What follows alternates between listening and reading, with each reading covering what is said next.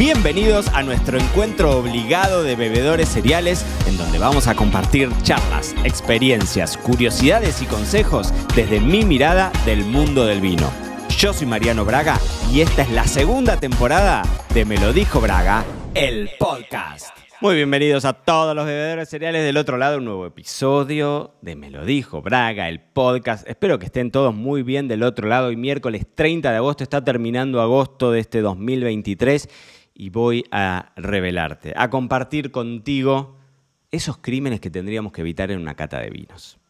Estos son, son esos episodios que yo los disfruto porque a mí me parece que está bueno, nos vamos a divertir un rato, vamos a hablar. Espero que hayas disfrutado del episodio anterior, de esa trivia en vivo, en donde nos pusimos a prueba a ver cómo estaban esos conocimientos vínicos. Bueno, hoy vamos a seguir en tono, en tono relajado, pero sí te quiero dar algunos consejos que siempre ustedes saben que esto tiene como su cuota de, eh, ¿cómo decirlo? Como hay, hay cierta teoría detrás. Aunque parezca que no, hay cierta teoría detrás, pero son cosas que yo recomendaría evitar cuando vamos eh, a, una, a, una, cata de vinos. Porque vieron que hay, esto, mm, a veces pasamos pelón o, o metemos, metemos la pata o hay cosas de situaciones embarazosas que te pueden resultar familiares y demás. Así que vamos a hablar de estas cuestiones que a veces uno no sabe por dónde arrancar. Viste que te invitan a una cata de vino. Quizás hay, una batería muy grande, por ejemplo, de, vino, de, bibliotecas, de tiendas y demás que hacen sus catas, que a veces llevan a sus enólogos, no a sus enólogos, sino yo soy una tienda de vinos, traigo el enólogo de una bodega, presenta sus vinos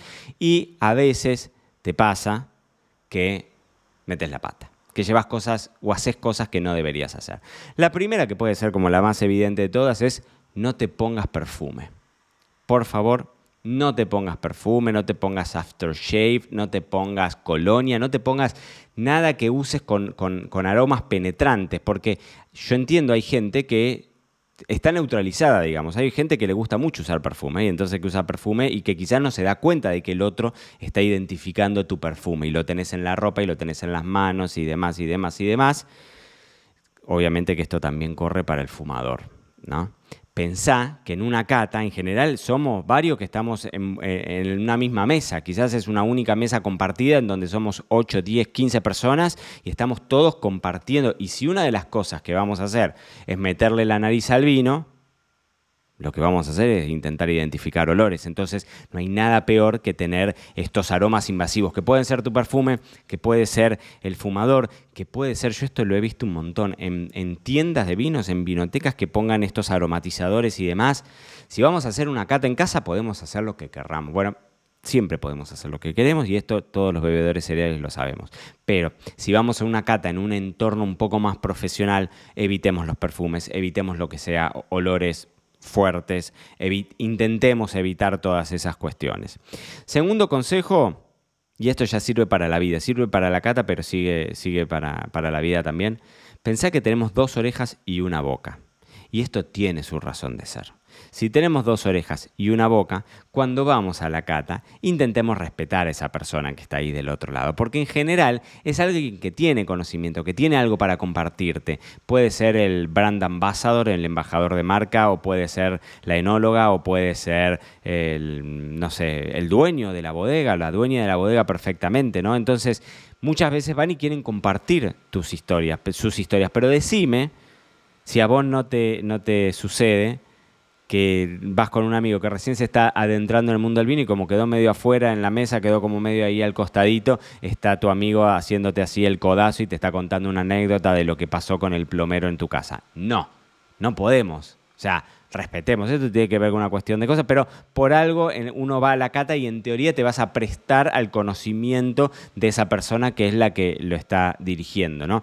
Y también pensá que muchas veces estas catas uno hace una presentación como formal del vino en sí, y después sí ya tenemos tiempo para ser un poquitito más flexibles. Entonces en esos momentos ya está, seamos más flexibles, después de hacer la cata charlamos, quizás esa cata estuvo seguida por una cena, ahí olvídate, nos divertimos, nos distendemos, nos extendemos en nuestras charlas y en nuestro parloteo, pero si no, intentemos siempre respetar, em, respetar a esa persona. Y otra cosa, otro punto que no es nada menor y que esto... Em, Suele pasar si es que no estás muy acostumbrado. Suele pasar en una cata, pero también suele pasar en una feria de vinos. Cuando, una cosa cuando todos llegamos a la feria de vinos y otra muy distinta cuando nos estamos yendo de la feria de vinos. Es decir, si vos ves a alguien que está abrazado al decantador, si vos me ves a mí abrazado al decantador es porque eh, me drogaron, no hay otra, no hay otra forma de que yo me abrace al decantador. Pero si vos ves a alguien que, estás, que salís y, estás, y está tirado, tengo el, muñeco que limpia, estos robots que limpian el piso en mi casa y me está hablando, no sé qué dice. Bueno, ya está, ya dejo de hablar. Espero que no se lo hayan escuchado ustedes.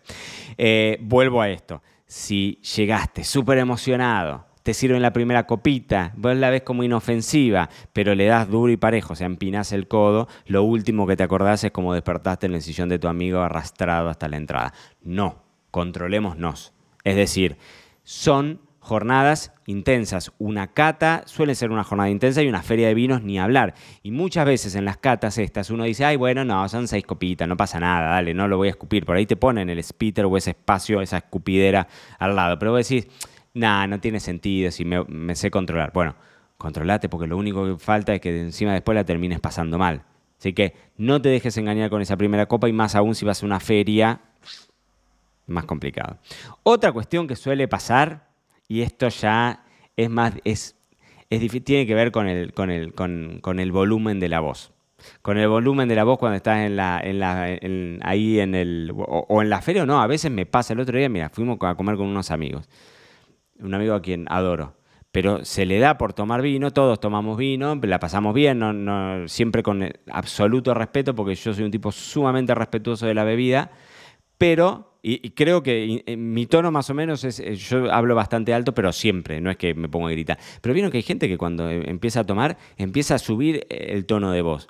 Y empieza a subir el tono de voz hasta un momento en donde decís, che, escúchame, ya está. O, me, o, me, duelen a mí los tímpanos, o ya la gente de alrededor se empieza a dar cuenta de que vos estás como ¿no? efervescente por, por adentro. Entonces, con cuidado. Eso también tiene que ver con una responsabilidad, con saber que vos vas a, una feria o una cata y ahí hay una responsabilidad. No podemos enloquecer, ¿no? Y si se te da después por hablar más fuerte, por gritar, por levantar a los besos, a los abrazos, intentemos respetarnos muy bien.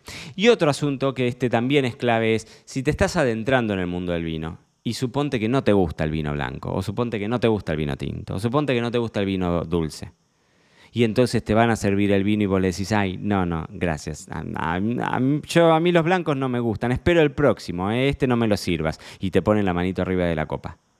Pero no, no hemos aprendido nada en estos episodios. Escúchame, una cata es nuestra oportunidad para abrirnos para conocer nuevas cosas. Acordate del mantra de los bebedores cereales, que es la infidelidad vínica. Si nosotros no nos hacemos una espalda de eso, si no, nosotros no nos sacamos a defender la idea de probar mucho y cosas distintas, si vamos con mente cerrada, sin que nos dejemos sorprender, lo más probable es que nos, nos perdamos la parte más linda de la experiencia de una cata, que es compartir un lindo momento con amigos, con desconocidos, pero probar nuevos vinos. Entonces, si no te gustan los, vinos blancos, no digas, che, espero a la próxima, este no me lo sirvas. Que te lo sirvan, date la oportunidad. Quizás no te gusta, no te tiene por qué gustar. Para eso tenés el spitter ahí al lado, lo podés escupir perfectamente y aquí no ha pasado nada. Y puede ser que no sea tu estilo, pero también tiene que ver con una situación, digamos, de el que está del otro lado en una cata, te lo digo porque yo he estado muchísimas veces como sommelier, pero también cuando está el enólogo y te presenta sus vinos, es una forma también de ponerlo en valor y decir, bueno, aunque a vos no te guste este vino, tiene que ver con la cordialidad. Por ahí lo que estoy diciendo está mal y voy a decir, escúchame, no me gusta, no me lo sirva, ya está, listo, está perfecto. Ustedes saben que eso no lo vamos a discutir nunca, pero es como una cuestión también de decir, bueno, déjame mostrártelo, permitime mostrártelo. Es como cuando yo le doy de comer algo a los chicos que, que dicen, ay, no me gusta, no me... pero si no lo probaste, bueno, probémoslo.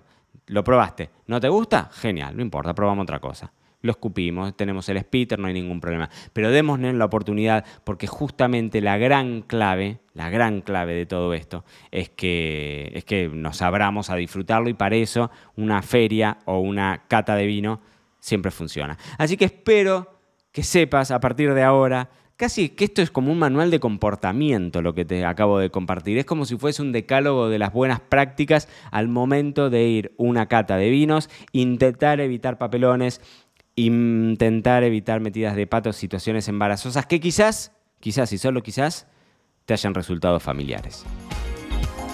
Y esto fue todo por hoy. No te olvides suscribirte para no perderte nada y que sigamos construyendo juntos la mayor comunidad de bebedores cereales de habla hispana.